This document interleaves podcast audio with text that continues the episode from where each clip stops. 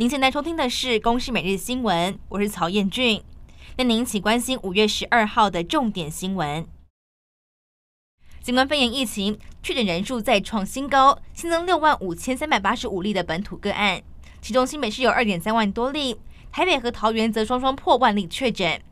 而至于本土死亡个案是有十七例，都属于重度感染者，有十五例具有慢性病史，六例没有施打过疫苗。其中是有三个人在家中出现了紧急症状送医，经裁剪无效死亡，属于发病到死亡皆为当天个案。而台北市副市长黄珊珊在确诊之后启动了居家办公，而今天也是居家隔离、自主防疫、居家检疫三类人员的快筛阳视同确诊上路的第一天。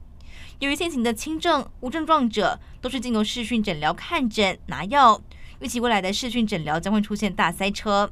新北市长侯友谊也再一次向中央喊话。应该要简化流程，让快筛阳性的民众可以得到及时的协助。而台北市长柯文哲在下午的时候视察视讯门诊的情况。而至于近期有很多的无症状或轻症确诊个案，需要进行居家照护，在医师的视讯看诊之后，可以开立公费的清关一号来服用。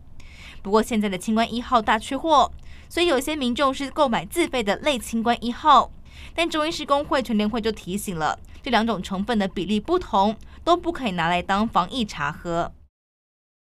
物价涨幅居高不下，各界关心国内是否有可能因为通膨高涨导致经济成长下滑，CPI 年增率大增。而央行总裁杨金龙在立法院表示，如果今年下半年因为全球经济不佳影响，今年的经济成长率有可能不保百分之四，而且基于维持物价稳定的法定职责，央行的货币政策立场依然是朝紧缩的方向来前进。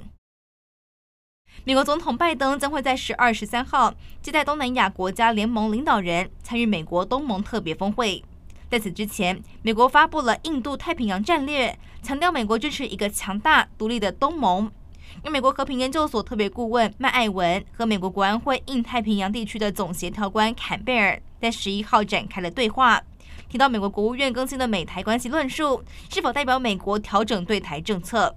但坎贝尔表示，政策没有改变，保持一致，并指出了一中政策依然发挥作用。香港在十一号再度以国安法展开抓捕，香港歌手何韵诗，还有高龄九十岁的荣休枢机主教陈日君，以及吴霭仪、徐宝强等六一二人道支援基金的四位信托人，因为涉嫌勾结外国势力、危害国家安全罪被捕。而美国国务院、白宫和国防陆委会都表示强烈谴责。四个人直到深夜才获得保释，已被要求禁止离港。俄罗斯入侵乌克兰的战争持续的发酵。英国首相强生出访芬兰和瑞典，和两国签署安全协议保证。这代表如果这两国遭遇攻击，英国会以各种方式提供协助。强生也表态支持两国加入北约组织。而对此，克里姆林宫则回应，会密切关注北约组织的动态。与此同时，在乌克兰将一条运送天然气的关键转运站关闭之后，俄罗斯也做出了回应，指出不缺买家，西方国家就等着支付更高的能源费用。